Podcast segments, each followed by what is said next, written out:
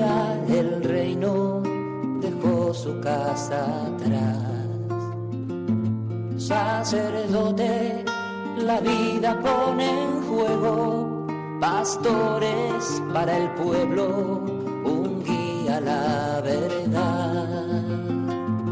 Sacerdote, tan rico en los esfuerzos, tan pobre en los no quiero, pues quiere siempre ahora ya.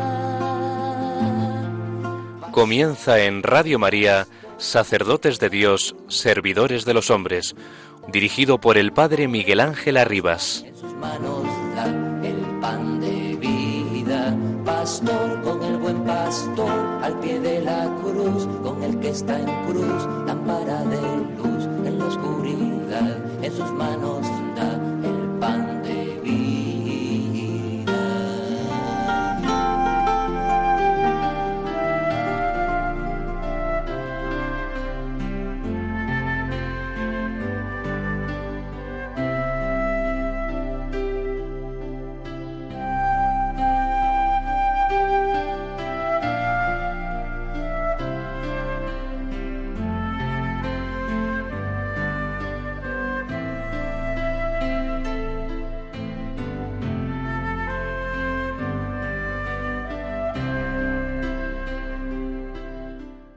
Queridos hermanos sacerdotes, nuestra vocación, ungida por la ordenación sacerdotal, nos ha hecho sacramento gemelo de la Eucaristía, sacramento de amor como la Eucaristía.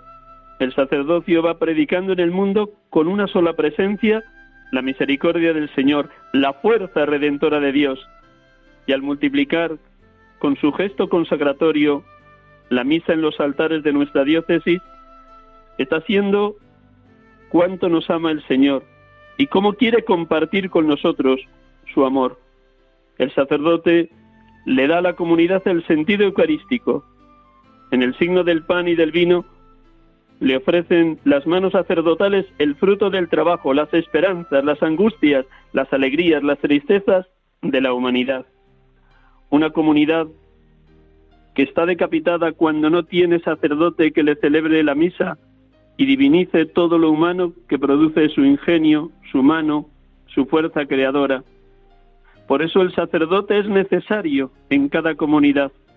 El Papa Juan Pablo II recordaba el jueves santo que allá en su tierra hay lugares donde no hay sacerdotes y se pone en el altar una estola y se lee toda la misa, pero cuando llega el momento de pronunciar las palabras de la consagración hay un silencio en el que el pueblo, nadie puede decir esa palabra, falta el sacerdote.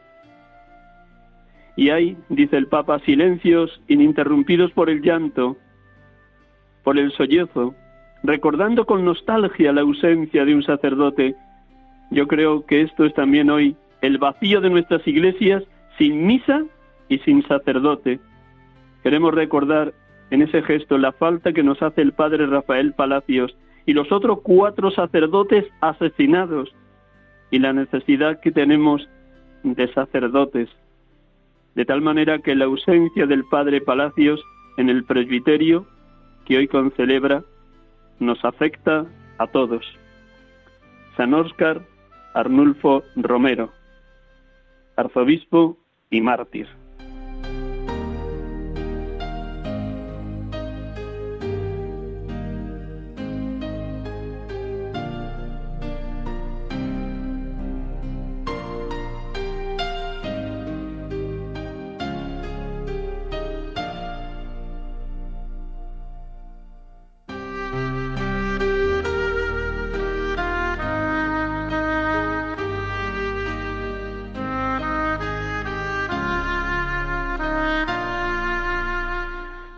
Buenas tardes, hermanos y amigos de Radio María. Estamos aquí acompañándoles como cada tarde de domingo en su programa Sacerdotes de Dios, Servidores de los Hombres, en este domingo vigésimo primero del tiempo ordinario, hoy 28 de agosto 2021.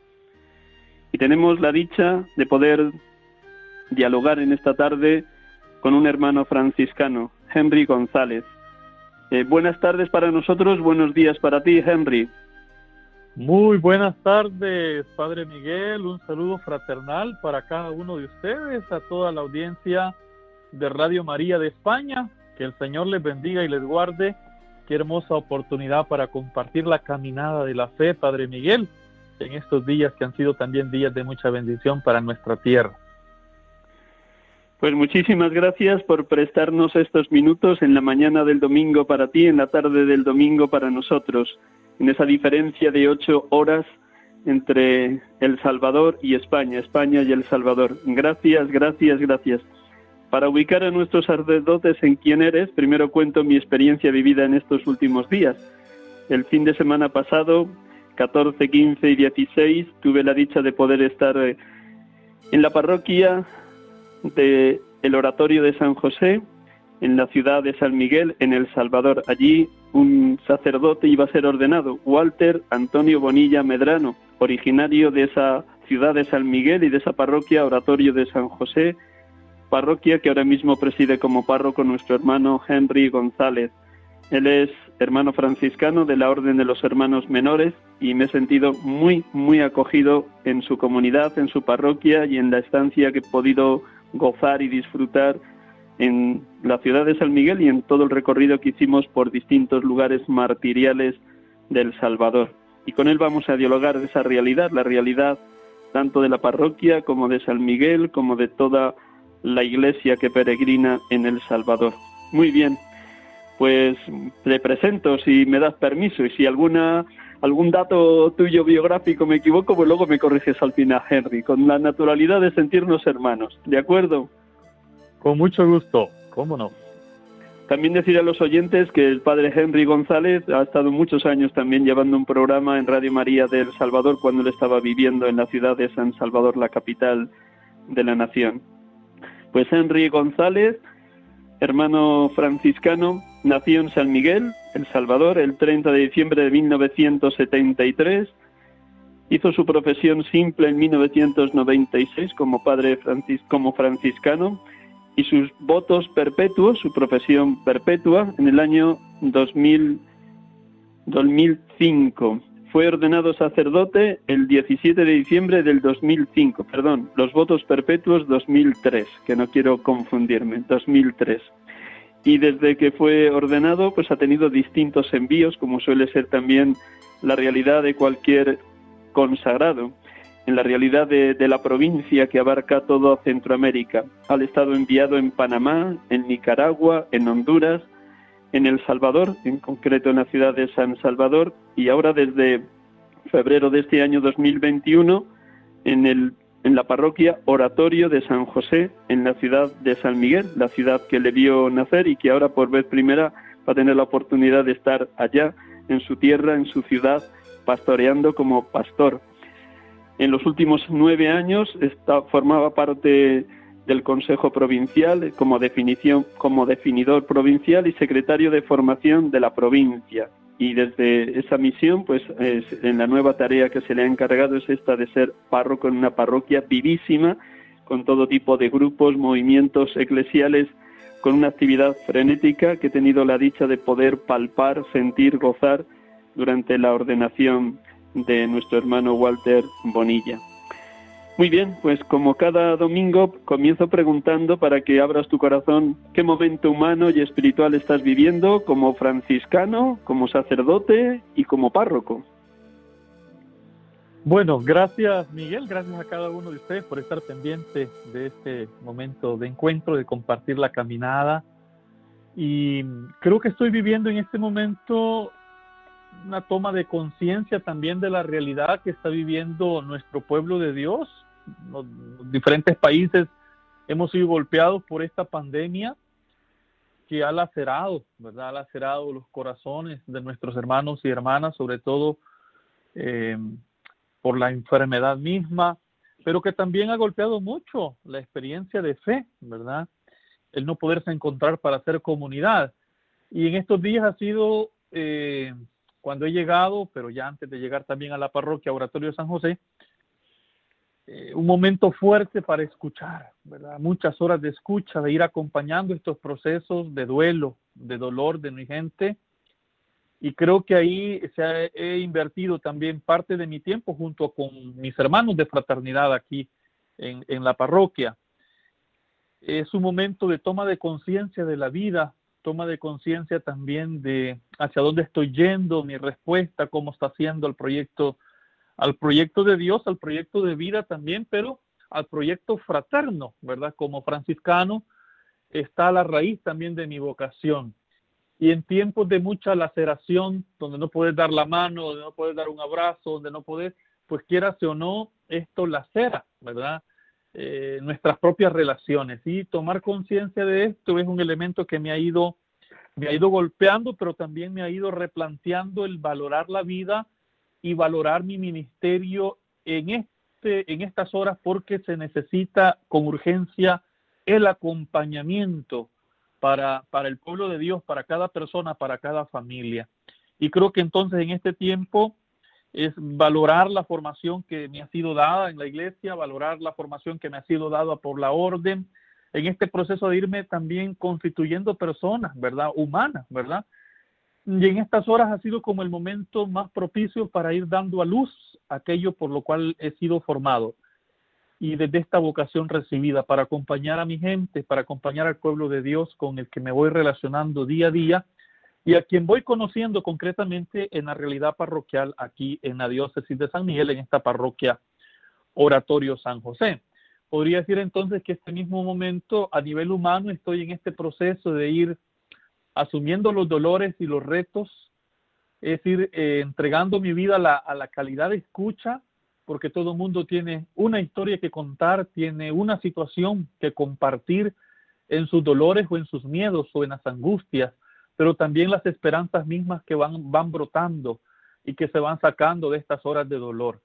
Entonces creo que estoy haciendo en este momento este proceso de síntesis también de mi proceso de crecimiento y a nivel pues eh, a nivel espiritual creo yo también que es un momento fuerte para ir afianzando mi sentido de pertenencia al Señor. Y creo que algo que me ha ayudado es el orar juntos como hermanos en la fraternidad franciscana con la cual vivo, pero también ir provocando estos momentos fuertes de oración con la comunidad parroquial, con los diferentes ministerios y grupos de la parroquia. Tenemos una capilla de adoración perpetua que pues por la misma realidad de pandemia fue cerrada. A mi llegada hemos abierto ya al menos unas horas de 8 de la mañana a 6 de la tarde y ha sido como un momento también precioso de ir encontrándome con Jesús eh, en, en esta realidad sacramental, en esta experiencia de Jesús sacramento del altar e ir percibiendo también el paso de tantos hermanos y hermanas que han seguido todo un protocolo establecido por las leyes o por la autoridad de, salud acá en el país, pero que han visitado y siguen visitando para, para serenar el corazón, para orar de frente a Jesús. Y yo creo que la contemplación también en estas horas es un elemento esencial, contemplar la realidad humana, la vivencia de cada persona, de cada familia, de cada hermano de la parroquia, pero también de la mano de contemplar el rostro de Cristo que silenciosamente y serenamente está acompañando cada proceso. Y desde esta contemplación de Jesús Eucaristía, pues hacemos esta síntesis de, de seguir creciendo, una invitación para mí a rebuscar siempre el sentido de pertenencia para tener raíces profundas en estas horas. Entonces creo que en ese proceso estoy ahora mismo, ¿verdad? A nivel humano y a nivel espiritual. Siempre te has sentido hermano de tus hermanos. 25 años cumples ahora desde los votos simples hasta este año 2021 hermano entre tus hermanos franciscanos como herencia de San Francisco de Asís, y también pastor desde que fuiste ordenado el 17 de diciembre de 2005. ¿Cómo fue ese salto de estar nueve años como definidor provincial y como secretario de formación de, la provincia de Centroamérica? ¿Cómo ha sido ese salto de estar en el equipo de gobierno de la provincia a estar ahora en esta realidad de pastor concreto en esa parroquia bellísima del oratorio de San José? Bueno, yo creo que el Señor todo lo va preparando y este tiempo ha sido un tiempo hermoso de servicio a mis hermanos, de acompañar los diferentes procesos de crecimiento en las diferentes etapas y estar pendiente pues de cada de cada hermano que ha entrado hasta finalizar digamos su etapa formativa pero también de ir viendo los procesos de formación permanente en los hermanos que ya han emitido votos solemnes o ya son ordenados, porque parte de eso ha sido el secretariado de formación y estudios. Y se vuelve una riqueza por la experiencia de fe, por la experiencia de acompañar los diferentes procesos que los hermanos me han compartido y ahora estar acá haciendo como una síntesis y verificando también el paso del Señor eh, en las diferentes historias que el pueblo de Dios, que los diferentes hermanos de la parroquia van compartiendo, los diferentes ministerios y grupos. Me da quizás a mí una orientación para saber por dónde perfilar, digamos, un mejor servicio, eh, una mejor comunión, digamos, provocar una mayor comunión entre, entre los mismos ministerios de la parroquia en estas horas de, de pandemia. Entonces considero que ha sido un ejercicio que lo debo a la cercanía de los frailes también, a su palabra, porque he querido buscar el hecho de que hagamos pastoral desde la fraternidad. Es decir, no solo como, como un párroco que está aquí sirviendo a la, a la parroquia o a la comunidad, sino como una fraternidad que se vuelve servidora de la, de la comunidad misma. Entonces, es desde esta realidad que vamos, vamos a provocar el hecho de que somos hermanos, ¿verdad? Y el Papa Francisco nos lo ha recordado eh, eh, últimamente, ¿no? Con todos somos hermanos, ¿no? Eh, fratelli tutti, ¿no? Entonces es importante como rescatar el elemento de la fraternidad, el elemento de la hermandad en estas horas y desde este servicio. Así que eso creo que es una, una buena síntesis en estas horas que el Señor también me ha ido pidiendo, de también pasar un poco desde el ejercicio institucional, si se quiere verificar procesos, a, ir más ahora al corazón del pueblo de Dios. Entonces creo que me ha formado, los mismos hermanos me han ido formando con, con los aportes que ellos han hecho en estos años, con lo que hemos ido buscando como provincia en estos años, y venir ahora a servir al pueblo de Dios, pues es una riqueza también para mí, como una síntesis que me, me está permitiendo eh, replantear mi camino de conversión, mi respuesta y mi pasión por Jesús, mi pasión por el reino, ¿verdad? Dios tuvo a bien que nada más llegar a la diócesis de San Miguel, el obispo te encargara el dirigir, animar y alentar los, los ejercicios espirituales de los sacerdotes. Y eso me imagino que te dio oportunidad para conocer mucho más de cerca la realidad del presbiterio diocesano de San Miguel. Oteando el horizonte y después de palpar a los hermanos presbíteros de esa diócesis de San Miguel, ¿cuáles dirías que son los retos y las esperanzas de los hermanos sacerdotes y también qué, llamada a la conversión les hacías en, los días de ejercicios, Henry. Bueno, yo creo que eso ha sido un regalo del Señor también para mí, porque ha sido una primera reunión, asistiendo a la primera reunión del clero. Eh, por la pandemia misma, muchos hermanos invitados, digamos, a, dar talleres o formaciones, o en este caso concreto de la diócesis, eh, a dar los ejercicios espirituales no pudieron moverse por la pandemia misma. Y creo que esas son unas circunstancias, pues, también que ponen en tensión, ¿verdad? A los hermanos encargados o responsables de la animación de una provincia o de una diócesis. Eh, me voy a acercar a lo hijo para saludarlo y él me pide, mira, necesito que me ayude a dar los ejercicios. Ayúdeme, por favor. Y bueno, me pregunto, ¿verdad? En ese momento fue muy rápido. No quedaban más que unas pues una, un mes quizás para, para los ejercicios y me pregunté inmediatamente, ¿y qué es lo que está pidiéndome el Señor, verdad? O sea, si digo que no, ¿por qué voy a decir que no? No hay ningún elemento que me impida darlos en el sentido tal vez que me vea un poco más joven que muchos de los que están tal vez sirviendo o que han hecho un poquito más de camino. Pero al igual dije, bueno, me han formado, voy a dar desde lo que yo he vivido, desde lo que estoy viviendo y desde mi propia búsqueda. Entonces, desde la línea de los valores no encontré ningún objetivo para decir, eh, mejor no, ¿verdad? Ni por la estima personal, ¿verdad? Una baja estima que diga que no porque no puedo, sino más bien replantearme qué es lo que Dios me está pidiendo. Y desde ahí, pues quise responder también en obediencia, porque vengo para servir a la diócesis. Y así eh, me fui a los ejercicios, que ha sido un tiempo también hermoso de encuentro, de compartir la fe, de compartir la caminada en comunidad eh, desde este colegio sacerdotal en la diócesis de San Miguel, un colegio de sacerdotes, una diócesis joven, muchos sacerdotes jóvenes que también están en búsqueda, apasionados, una diócesis martirial, pues en esta zona sabemos hemos, ha nacido el pastor tan amado para nosotros, San Óscar Arnulfo Romero, obispo y mártir.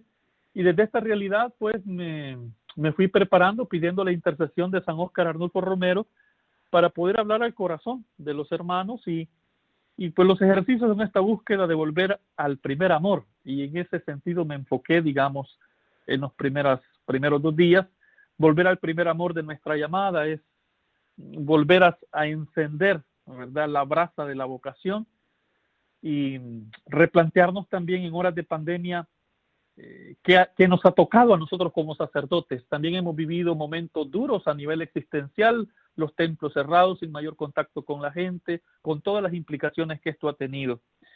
Y desde ahí, pues, de esa primera mirada a la realidad y luego enfocarnos también en nuestra respuesta en estas horas, ¿verdad? Un sacerdote que no está apasionado, que no aprovecha este tiempo para ir a lo esencial, pues entonces eh, lo va a tocar la pandemia más fuertemente, que es la la pandemia de la indiferencia, ¿verdad? Y como sacerdotes estamos llamados a tener los ojos bien abiertos para ver a Jesús y para ver la realidad donde Jesús también habita y nos ha puesto a pastorear.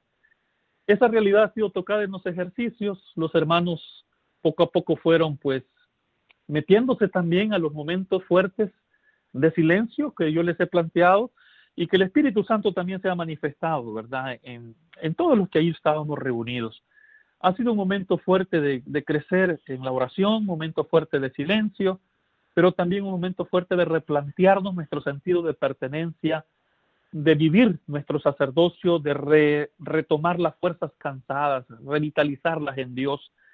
Y eso ha sido lo más hermoso en este tiempo. Y hemos concluido con las palabras del Papa Francisco, ¿verdad? De ir renovando nuestra unción al servicio del pueblo de Dios como una iglesia abierta, que quiera responder a los retos, ¿verdad? Tenemos nuestros pueblos, ustedes saben, mucha violencia, mucha pobreza, y esta es la realidad con que cada sacerdote se va encontrando en las diferentes parroquias, sobre todo en esta diócesis que tiene tantas parroquias en lugares también tan retantes y tan pobres, con tantas necesidades.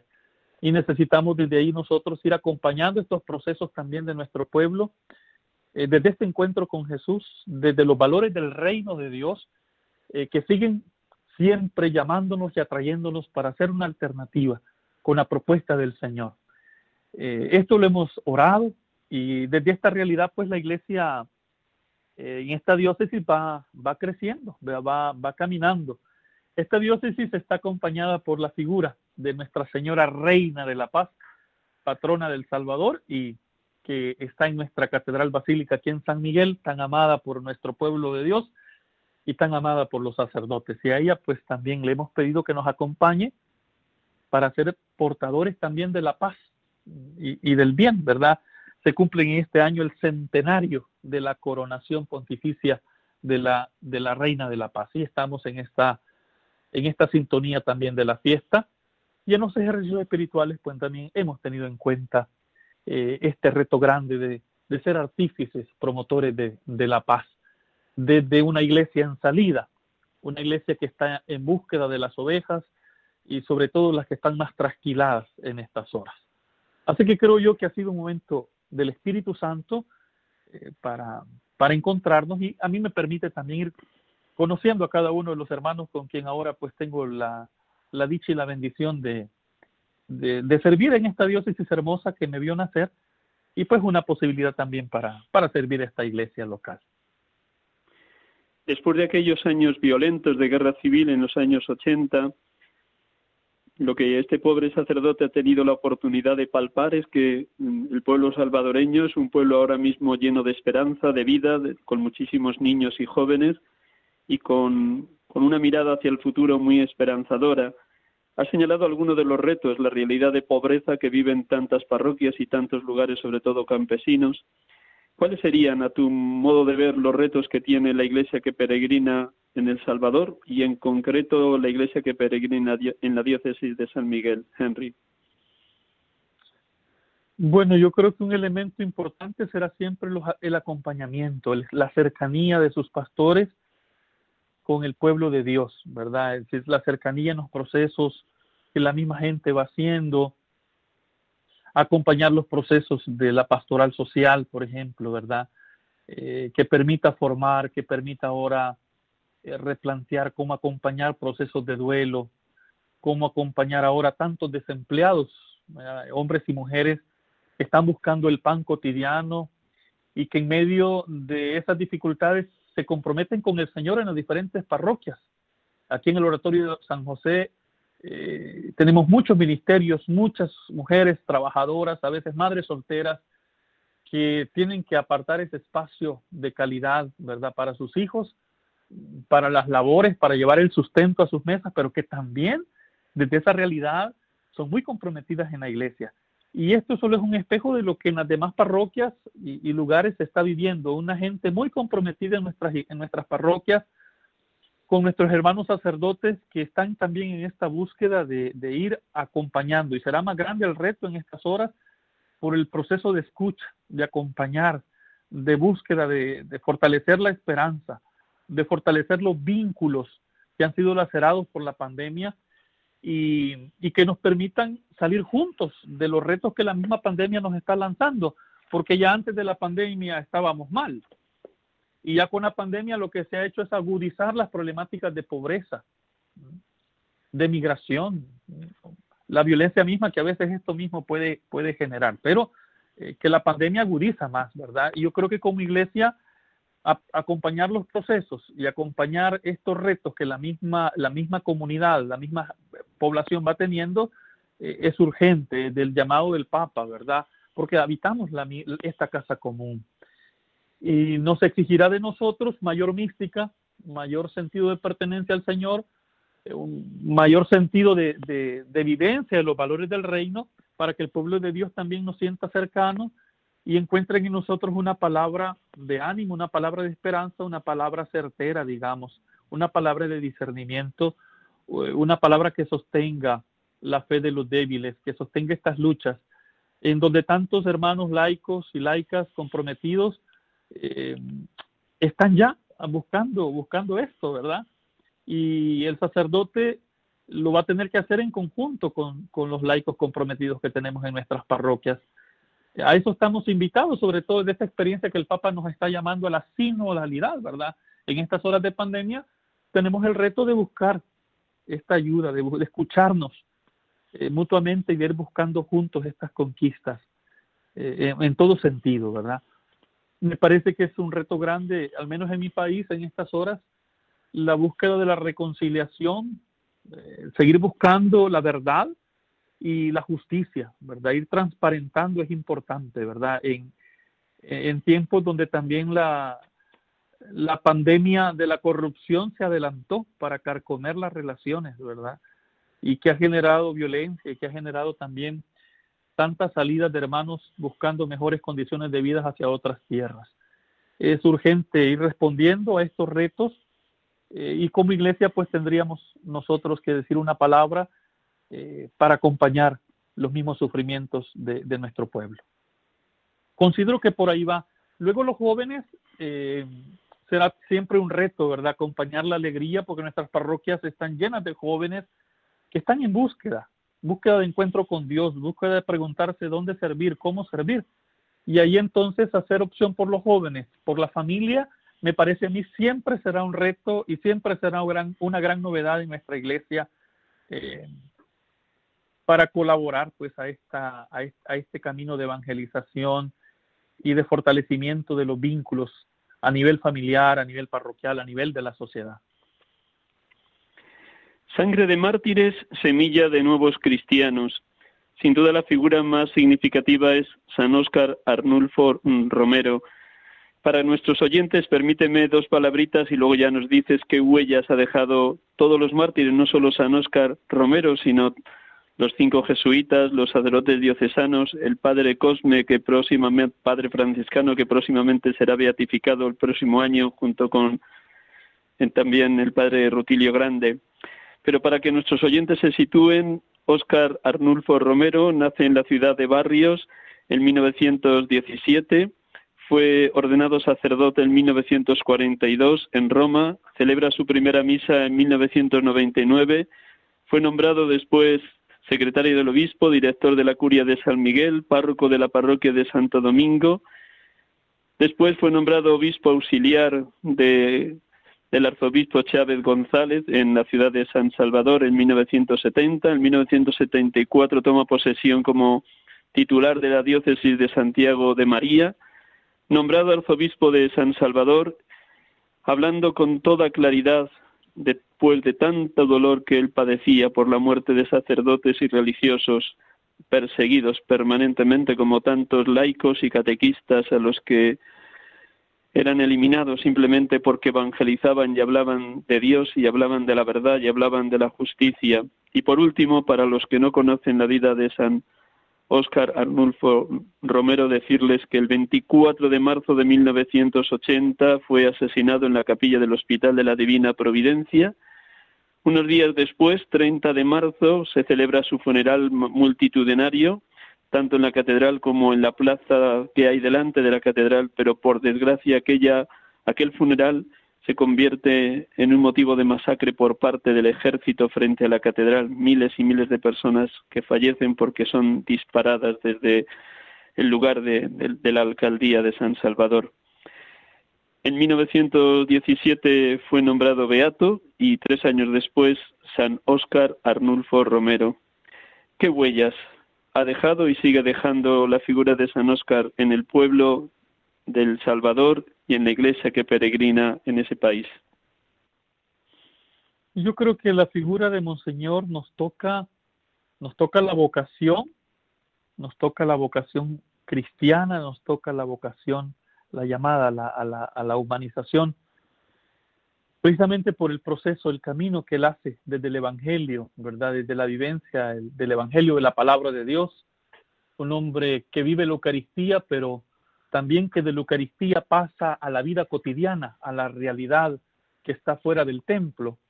Esa fe mm, unida a la vida nos ha legado fuertemente un reto a nosotros, el poder responder al proyecto de Dios desde el Evangelio en esta entrega a los más pobres, y es lo que San Óscar Arnulfo Romero eh, ha hecho.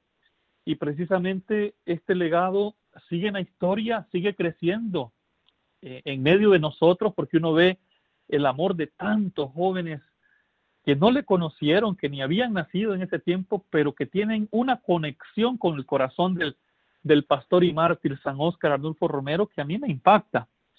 Yo en lo personal agradezco el testimonio porque eh, toda vocación tiene retos. Las circunstancias históricas donde respondemos al Señor son diferentes unas de otras, pero al final son retos grandes.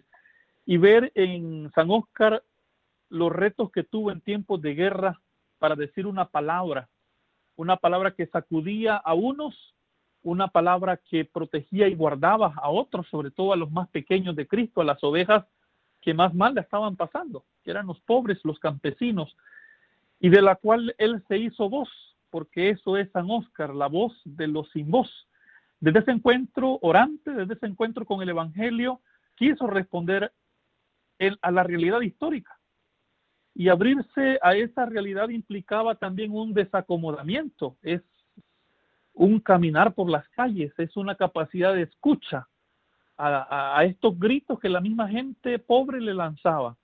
Y por eso en medio de nosotros se vuelve un signo de esperanza, ¿verdad? Un modelo de santo humano. Y así de humano eh, encontramos a Cristo. Y Cristo fue el maestro y el modelo para San Óscar Arnulfo Romero. Un hombre que defendió la verdad y que por eso su palabra era escuchada. Y esa palabra acogida desde desde la Catedral de San Salvador. Y junto a él, pues, esa nube de testigos que se apasionaron por el reino, se apasionaron por Dios, se apasionaron por los hermanos de las comunidades, esos catequistas, esos campesinos que por predicar el Evangelio, por enseñar la catequesis, por predicar la palabra, también encontraron la muerte.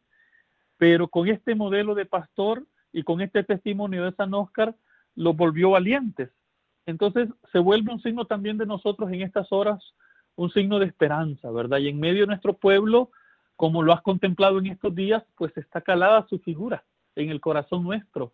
Y por eso hay ancianas y ancianos, hay eh, gente trabajadora, gente de campo profesional que lo busca, que lo admira, ¿verdad?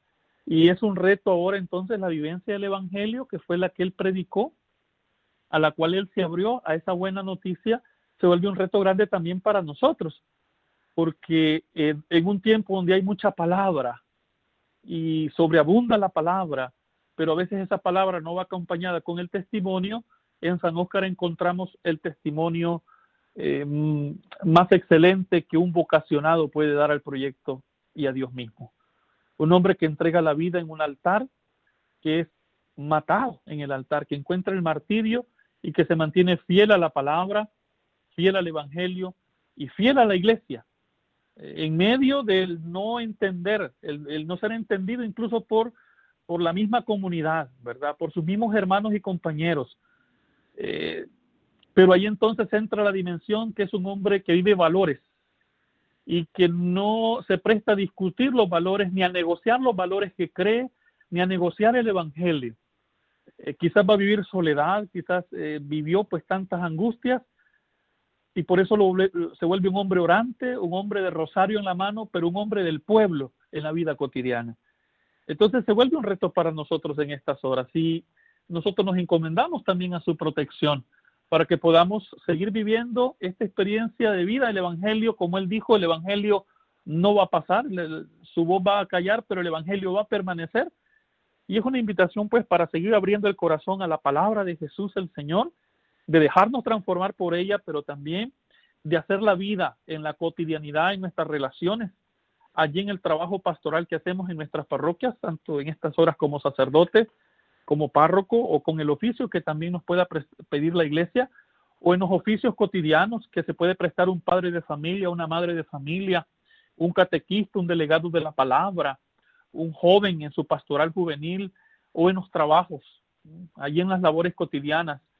Entonces es una posibilidad responder a Dios y San Óscar nos lega este testimonio, ¿verdad? De entrega total, eh, de fe, de abandono a Dios pero de esta fe que se hace con los pies en la tierra y con la mirada en Por añadidura, su lema episcopal era sentir con la iglesia, luego era un hombre profundamente de iglesia, de comunión, que tendía lazos para que los enemigos se reconciliaran y para que dentro del propio colegio episcopal de San Salvador hubiera comunión por encima de todo estaba, como has dicho, el Evangelio, la verdad, el amor a Dios, pero también sentir con la Iglesia. De hecho, siempre estuvo en conexión con San Juan Pablo II porque no quería ser un francotirador o un hombre aislado o un obispo aislado, aunque tantas veces le dieran la espalda. Para ti, como franciscano, ese sentir con la Iglesia, ¿qué herencia recibes de San Oscar? Pues precisamente yo creo que ese, ese hecho de hacerse fraternidad con su pueblo, de crear estos vínculos fraternos y de querer generar una, una auténtica comunidad, una comunidad donde hay amor y donde hay amor hay justicia. Y si hay justicia es que hay, hay verdad, ¿no? Y la paz precisamente que él eh, quería y buscaba, pues precisamente es una paz que brota del fruto que es la justicia. Y de ahí encontramos que el hecho, el hecho de la vida de San Francisco de Asís eh, va a tener cambios desde este encuentro con el Evangelio y San Óscar es un hombre de encuentro con el Evangelio. San Óscar Arnulfo Romero es un hombre sumamente cercano al pueblo de Dios y no se puede entender, por ejemplo, la vida de un franciscano sin cercanía con el pueblo de Dios, sin cercanía con su pueblo, sin una búsqueda auténtica de los leprosos de hoy, de las necesidades y de los golpes que esta historia tiene, ¿no? De una realidad que sufre en el pobre, pero que sufre en la creación misma que está siendo destruida eh, o está siendo comercializada. Y que por eso tenemos todo lo que hoy, hoy, hoy miramos, ¿no? Haciéndonos responsables de la casa común es hacernos responsables de la vida misma. Entonces me parece a mí que se vuelve un reto para, para nuestra vida franciscana y para mi vida misma vocacional, el hecho de mirar la historia y de responder a la historia con autenticidad con que lo hizo. Ciertamente es un reto grande el ser profetas en esta hora. Y Monseñor Romero es profeta también de nuestro tiempo, ¿no? Eh, por lo que dijo, pero también por lo que hizo, por mantenerse firme a, la vivencia de los valores del reino. Y la vida franciscana pues brotará más auténticamente si estamos de la mano eh, con la gente sencilla, con la gente con que habitamos para hacer transformaciones en esta historia, en este mundo y en esta sociedad. Y proponer los valores del reino, que no han pasado de moda, que hay que darle volumen más bien, abrazándolas nosotros primero, para con el testimonio también hacer que, esta semilla del reino germine eh, en el aquí y en el ahora, ¿verdad? Y que se extiende más allá de esta vida y de esta tierra y de esta historia. Entonces, para mí, creo que ese es un reto grande como franciscano, estar con los pies en la tierra y con la mirada pues, puesta en el Señor, pero también respondiendo a, la gente, a los pobres, a aquellos marginados y a los leprosos que están gimiendo en estas horas. Y, y ante una creación que también gime con dolores, ¿verdad? La destrucción que estamos haciendo de ella y el lucro que a lo mejor estamos haciendo de, de, ella, ¿verdad? Eso te podría compartir, ¿verdad? El sentir con la iglesia brota precisamente de esta cercanía. Se siente con la iglesia si hay amor y, y Monseñor ha sido un pastor que ha amado a su pueblo y se ha identificado con él. Sin amor no se puede hacer nada, sin amor no se puede vivir porque si no seríamos un degestorio en la iglesia y en los mismos matrimonios, no, no tendría sentido sin amor. Entonces creo que el amor es la posibilidad de entregarnos y de donarnos y por eso se vuelve un reto y un ideal y una búsqueda constante en nuestra vida vocacional el poder responder como San Óscar Arnulfo Romero y tantos santos y santas pues han respondido al proyecto que Dios también les ha encomendado y les ha dado. Vamos a ir terminando, querido Henry, pero no, me, no, me, no terminamos sin que nos cuentes algo del futuro Beato Cosme, para que se sitúen nuestros oyentes, decirles que fueron muchos los laicos, consagrados, consagradas, sacerdotes y el propio arzobispo de San Salvador, San Óscar Arnulfo Romero, los que fueron víctimas de la violencia de un extremo y de otro. Pero hay uno de ellos que es franciscano y que próximamente, si Dios quiere, junto con el padre Rutilio Grande, será beatificado, que es el padre franciscano Cosme, de origen italiano, que llevaba muchísimos años como misionero en El Salvador y que después de 27 años en su parroquia de San Juan, también como San Óscar, falleció a los pies del altar. Estaba rezando la liturgia de las horas y le dispararon a quemarropa apenas unos metros. Para ti es la figura maravillosa de un hombre sencillo, cercano al pueblo, cordial, entrañable, pero a la vez firme y fuerte en sus creencias y en su predicación. Para ti como franciscano, ¿qué te transmite, qué te incentiva en tu futuro ministerio de franciscano la vida del futuro Beato Cosme?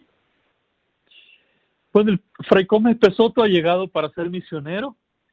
Hemos dicho aquí varias veces y yo lo he acostumbrado a decir también a los hermanos de formación, pero también aquí en la parroquia han dejado el espagueti y han venido a comer maíz con frijol, ¿verdad? Nuestras tortillas. Un hombre que hablaba, hablaba mm, más en italiano que en español. Le costaba mucho el español. Sin embargo, el lenguaje de amor, el lenguaje de la entrega, el lenguaje de atención a la gente del campo era un lenguaje realmente maravilloso la gente le entendía y él entendía a la gente. Lo primero que hace es ir descubriendo la realidad también de pobreza que encuentra en la parroquia San Juan Nonualco.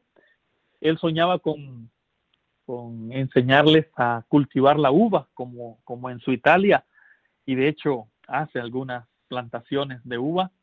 Ya no las logra eh, promover, digamos, pero, pero siembra algunas plantas. Algunos aprendieron eh, en, en, la parroquia aquí en San Juan Nonualco y luego ve la realidad también de educación, ¿verdad? No hay una escuela para, hay una escuela, pero las niñas iban muy poco y él tiene a bien fundar una escuela, una escuela para las niñas y para los niños. Y es hermoso cómo va a promover esto él.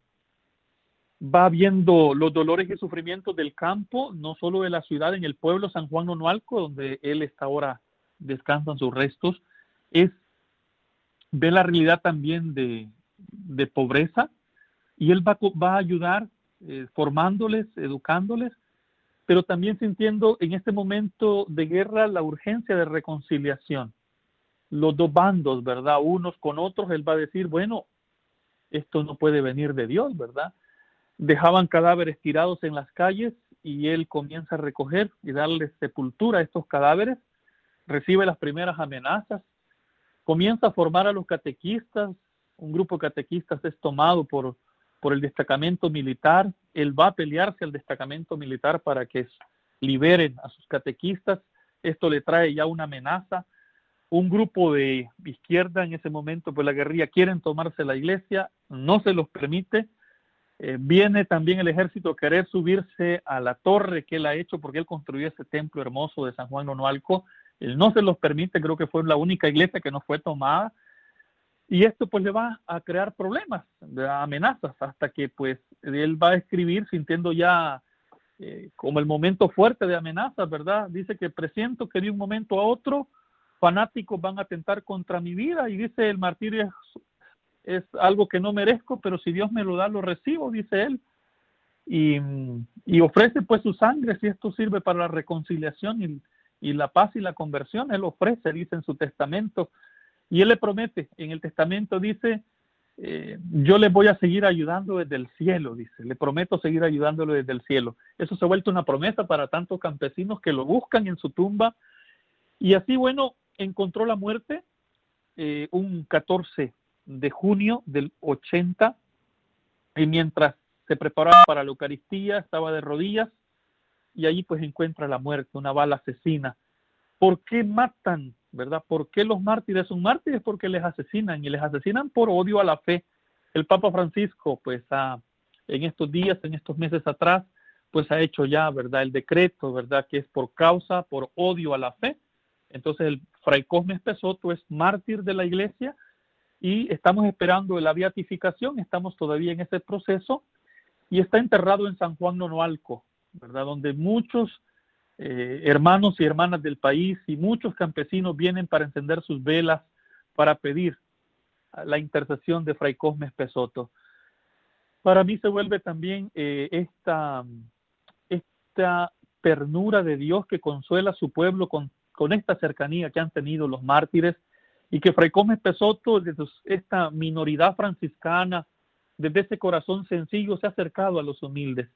Quizás no hablaba perfecto el español, pero pudo conocer el corazón y la gente lo amó y lo sigue amando porque el amor es el lenguaje entendible para todos y, y que ellos cuando Jesús es el móvil y los valores de Jesús están dentro, pues nos entendemos unos con otros cuando no es el amor y ni son los valores del reino los que eh, llevan adelante nuestra vida, pues nos torcemos, no nos entendemos, nos dividimos y viene el odio, el rencor, la indiferencia.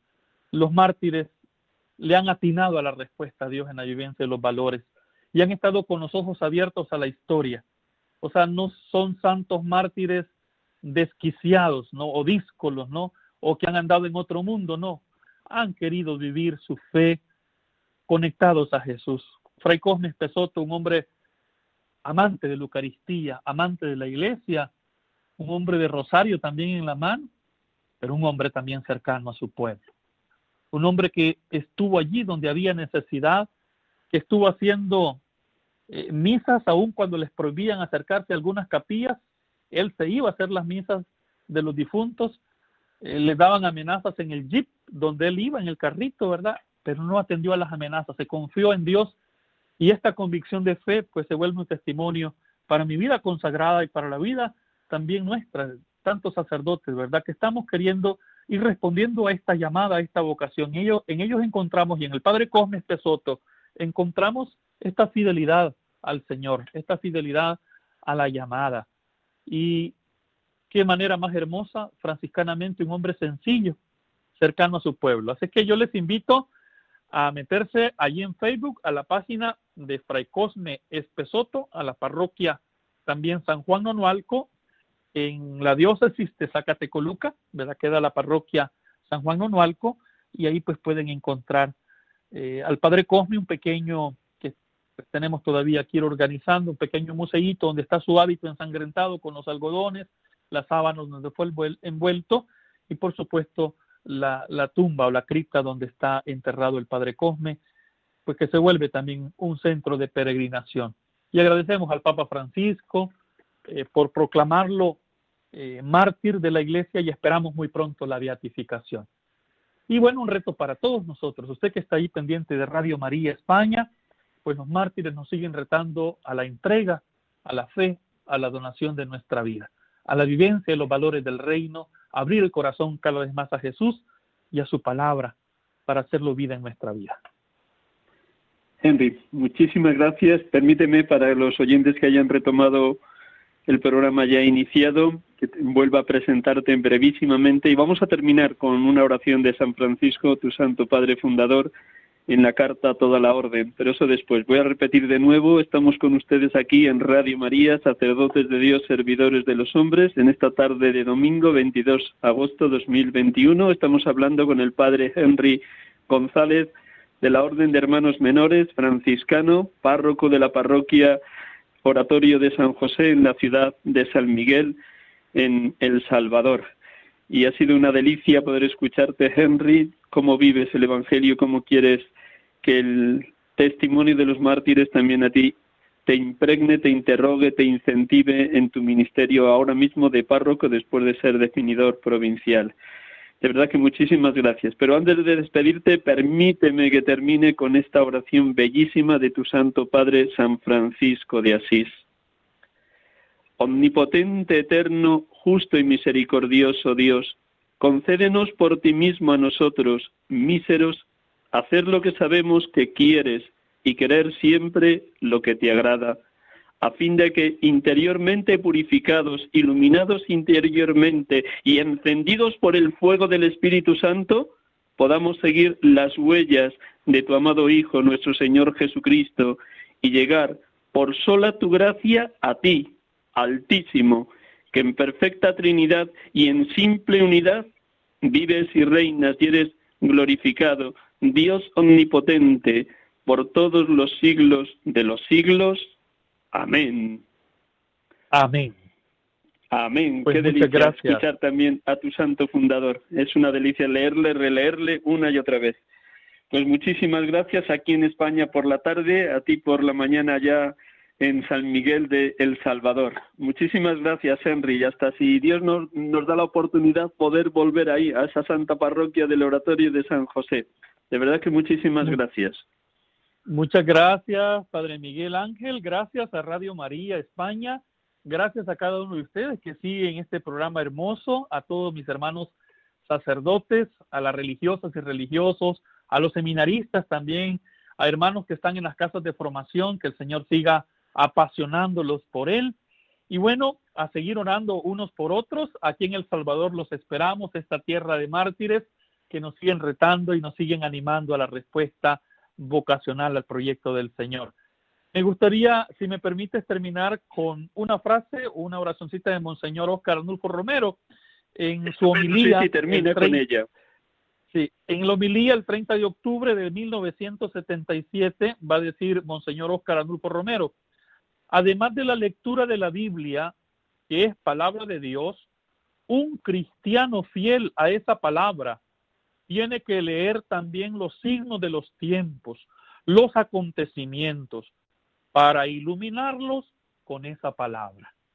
Qué hermosa pues esta reflexión de Monseñor, que la palabra de Dios nos siga sosteniendo, que la vivencia del Evangelio nos siga animando a todos. Muchas gracias por esta invitación y aquí los esperamos en El Salvador, que el Padre Rutilio Grande y que el Padre Cosmis Pesoto, San Óscar Arnulfo Romero y los santos mártires laicos intercedan por cada uno de nosotros y por ustedes también, hermanos y hermanas. Pues a todos los oyentes de Radio María, aprovecho la despedida que les ha hecho el padre Henry González. También les despido con un abrazo fraterno, como es propio de todo franciscano. Que pasen un domingo muy dichoso, lo que queda de él, y toda la semana. Y si Dios quiere, el próximo domingo nos veremos de nuevo, nos escucharemos de nuevo en este su programa, Sacerdotes de Dios servidores de los hombres.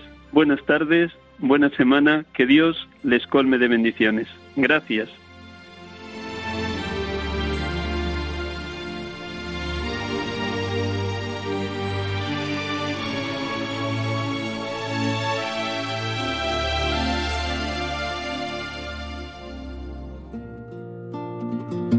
Sacerdote tan grande y tan pequeño, por anunciar el reino, dejó su casa atrás.